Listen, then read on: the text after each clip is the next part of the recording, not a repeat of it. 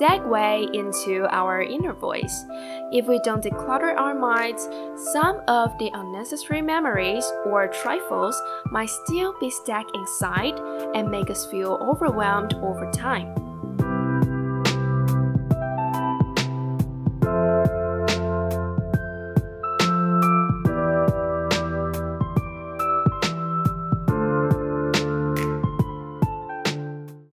Hello, hello, welcome back to Express Everything. I hope you guys are all doing well. Since the level 3 epidemic prevention alert seems to be far from being cancelled, please stay home and stay healthy. As long as we make some effort into COVID prevention, we are sure to gather with our families and friends very soon. Now, let me share something with you very quickly. In the past three weeks, I have found quite a few things to do. I started to exercise for an hour six days a week.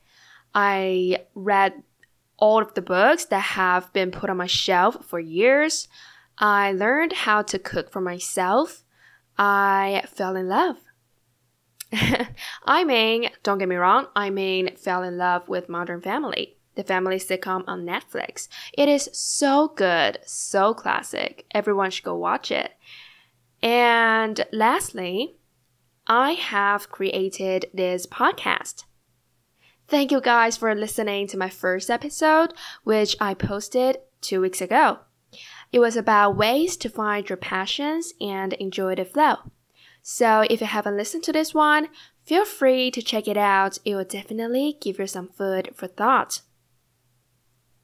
And I want to thank you for all of your support, encouragement, and suggestions during the making of the second episode. There have already been more than a hundred downloads. it really meant a lot to me. I am so happy that you're willing to be part of this channel and be part of the whole journey. I'll try my best to improve the overall quality and to provide more amazing content for you guys, so please stay tuned. For those who are new here, welcome. My name is Sandra. I'm a Taiwanese student who loves to create inspirational content and share my thoughts on this platform. So, if you haven't subscribed, please do. And if you have any suggestion for me, please check out my link down in the description box. I'll very much appreciate that. Today, we're going to talk about how to know more about yourself. This topic is really big, to be honest. It is an idea that one of my friends has given to me. Shout out to Miranda. Thank you for your amazing idea. If you have any ideas as well, please tell me in my Q&A. I'll post it on my Instagram story every two weeks. You can tell me what kind of topic you want me to discuss the most, and I'll pick a few of them. Thanks again for joining this lovely community. I hope we could all learn something here and become the better versions of ourselves. Okay, without further ado, let's get started. First, let's talk about the importance of knowing oneself. How many of you have resorted to the MBTI test just to find out which personality type you are? I myself did, and it turns out that I was an INTJ, which is one of the rarest types of all. It accounts for only 2 to 3% of the population. So, what does it mean to be an INTJ? Well, the first letter I stands for introverted. I am an introvert, which means I tend to be more comfortable with small groups of friends. The second letter N stands for intuitive. I focus more on big pictures instead of small details, and I tend to seek creative solutions to solve the problems at hand. The third letter T stands for thinkers. Although I care less about small details, I'm prone to use delicate and logical analysis to make major decisions. The last letter J stands for judges. which means I feel comfortable following most rules and love making plans. Isn't it cool to know more about yourself in this way? If you are interested in this test as well, I'll put the link in the description box. Don't forget to share your result with me. I really want to know which type you are. Okay, move on to the next question. Have you ever wondered whether the description of your star sign really tells who you are? Well, as a Virgo, I have. to be frank, I used to be a huge fan of astrology. But it wasn't until one time that my sister asked me whether I'm being serious about the idea of dividing 7.9 billion people into 12 categories that I came to think about the real me. So, why do we do that? Why do we humans like to put ourselves in certain types of groups or ideas? It is because we want to get a sense of belonging. Sometimes we crave others' validations and approval just to make ourselves feel safer. I think it's probably an outcome of human evolution. Anyone who was left behind had fewer chances of survival because he or she could be easily preyed on. So, whether we do it consciously or subconsciously, knowing more about oneself is actually a pretty beneficial thing to do. If we get to have deeper understandings of ourselves, we will be able to stay physically and mentally stable when we're under unfamiliar circumstances because we know who we are. We know we don't have to change ourselves in order to fit into the environment. And also, we will be more confident when we are at a crossroads since we know what we truly want. More importantly, we are more likely to reach the things that we might be passionate about in the future because we have already got the right direction while we're exploring. So, these are the benefits to know more about yourself. And now I'm going to share some tips to know more about yourself and divide them into two major parts, which are knowing yourself from the internal and knowing yourself from the external. Just remember that listening to your inner voice is as important as listening to others' opinions. Let's start with the internal. We often think that it is either our brains or our hearts operating while we're doing things or making decisions. Sometimes we might say, Oh, my brain wants that, but my heart wants that, and be plagued by the contradictions between these two. However, it is not true at all. We are not just our minds. In fact, we are a set of complex organic systems which cooperate with one another, together with innumerable biochemical substances. That being said, learning how to hear both our seemingly mysterious intuition and our rational judgments are of the essence. Speaking of intuition, I have listened to a podcast episode relating to this theme made by Jay Shetty. His podcast on purpose is one of my favorites of all time. I really recommend you guys to listen to his works. You can get many new insights into mental health, lifestyles, and attitude towards your work and interpersonal relationships with others. In the episode of five reasons why we struggle to hear our intuition and five ways to learn to trust yourself, Jay mentioned that it was because we don't understand the different roles of our minds and emotions that we often struggle to hear our intuition. Since our inner voice is not always right, we cannot trust ourselves to make decisions alone. Instead, we ask for others' opinions. Should I go to the party? Should I take this job? Should I ask her out? Or should I eat this as my lunch? Although we didn't take all the advice from others every time, we become more and more reliant on others' thoughts instead of what we truly want.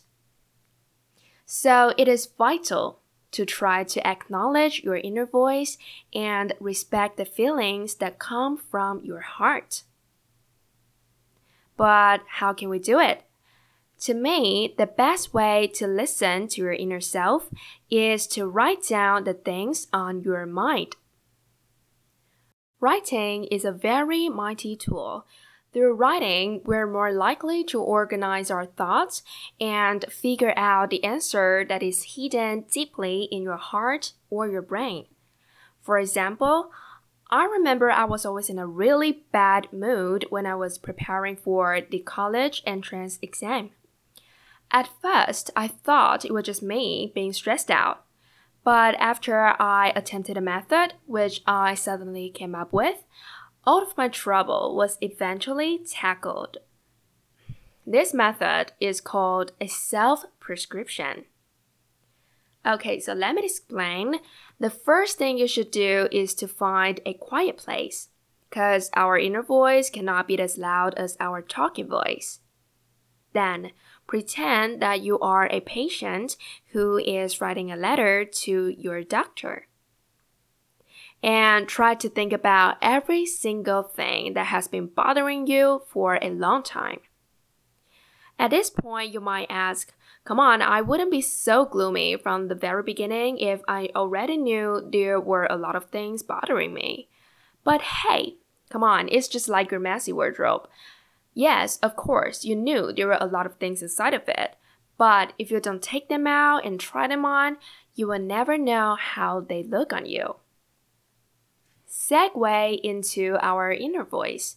If we don't declutter our minds, some of the unnecessary memories or trifles might still be stuck inside and make us feel overwhelmed over time. Only when we sit down in a quiet place and write down every message on our minds can we truly understand the real reasons why we felt that certain way. After writing everything down, put down your pen and come back a few days later. When you're ready, transform your character into a doctor, a mental doctor that knows you the best. Go through all of the words your patient has written down and try to give him or her or them the most honest advice you have. For instance, there was a patient of mine called Angel, that's me, who wrote, I feel fat and it makes me feel very unconfident. I hate looking into the mirror. What should I do? And this is my reply Hello, Angel. Thank you for telling me this. I have some advice for you to solve this issue.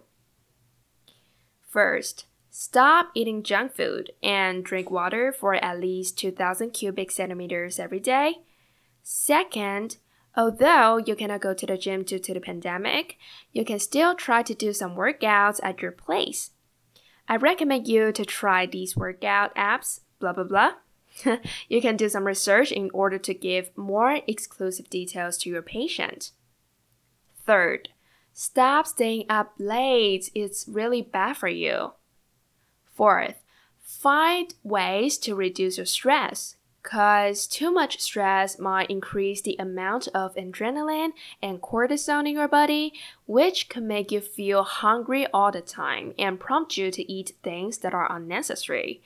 And soon you might gain weight. Lastly, try to focus on your health instead of your shape you will have plenty of time to rebuild your body shape after you finish the entrance exam. So now get back to work. As you can see, it went off really well. I successfully got into the college I wanted, and I have started to get back in shape in the recent weeks. So, this is how it works. Answering yourself from a third person perspective can make you more rational and candid while thinking about ways to solve your problems. In that scenario, you're trying to help your patient, but not yourself.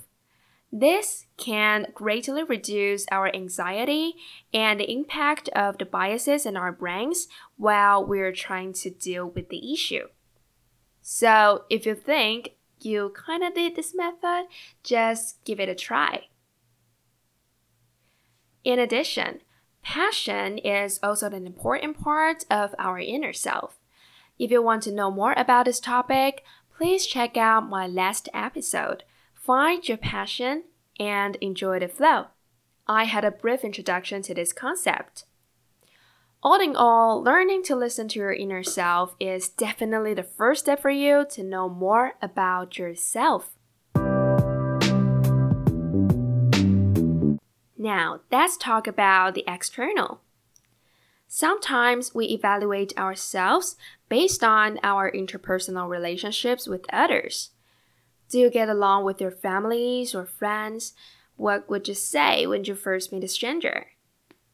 Trying to observe how you interact with people around you could be a helpful way for you to know more about yourself. For instance, you can get to know that you might be an easygoing person since it's very easy for you to make new friends when you're at different places. People love to chat with you, and it is not difficult for them to open their heart to you. As for me, I perceive myself to be the rational one in my friend groups, since lots of them like to ask for my advice before doing things, and they appreciate my analysis on the issue they were faced with. Aside from that, I'm also the humorous one in my family. Although it sounds a little bit surprising, it's actually really reasonable. I grew up in a not so happy family Whenever my parents got into a fight, I would try my best to make them laugh by telling stupid jokes. and after I grew up, boom, I became very good at this skill. To this day, I still tell lots kinds of jokes to my family and friends and often be the life of the party. The idea that I'm trying to convey here is that I want you to think about how you interact with people you might find some personality traits of yours that you have never thought of before. The second way to help you know more about yourself from the external is to understand how people you knew would describe you. It is a little bit similar to the first approach, but this one is more proactive. You can try to ask your families, friends, or even someone you have only met a few times to get their first impressions of you. For example, you might be very confident in your eloquence in the very beginning, but most people you ask agree that it was actually pretty hard for them to understand what you were talking about when they first met you. Wow, truth hurts. That's what I'm talking about. You can also start a Q&A on your Instagram story or an, an anonymous one to get more honest replies. But what I'm saying here is important. Please don't take it personal. How other people describe you doesn't necessarily reflect who you are. The feedback you get is for reference only. It couldn't serve as proof of anything.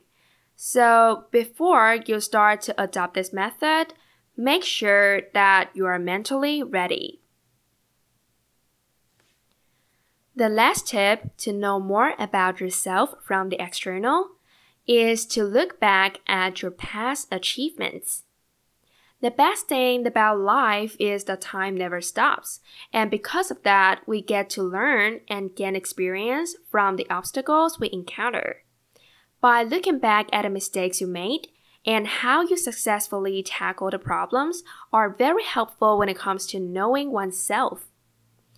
Last example, I used to be the president of the popular music club in my second year of high school. I got into several fights with my club members, and some of them even made nasty remarks about me on the internet with some of them being irrelevant to the incident itself, I was so angry and defeated by the fact that I didn't make it to manage a club well.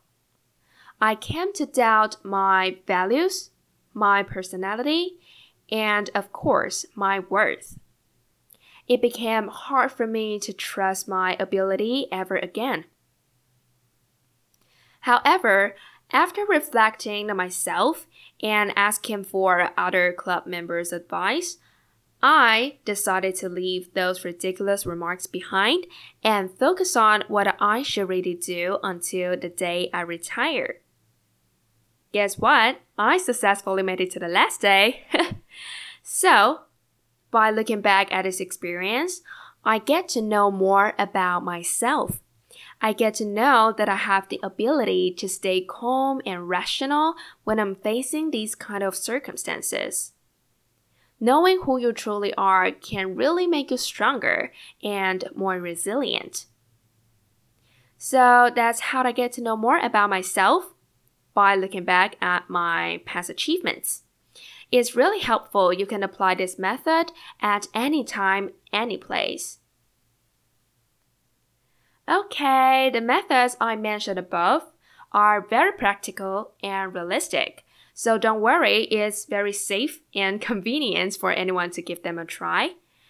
Now, it is time for you to try to know more about yourself.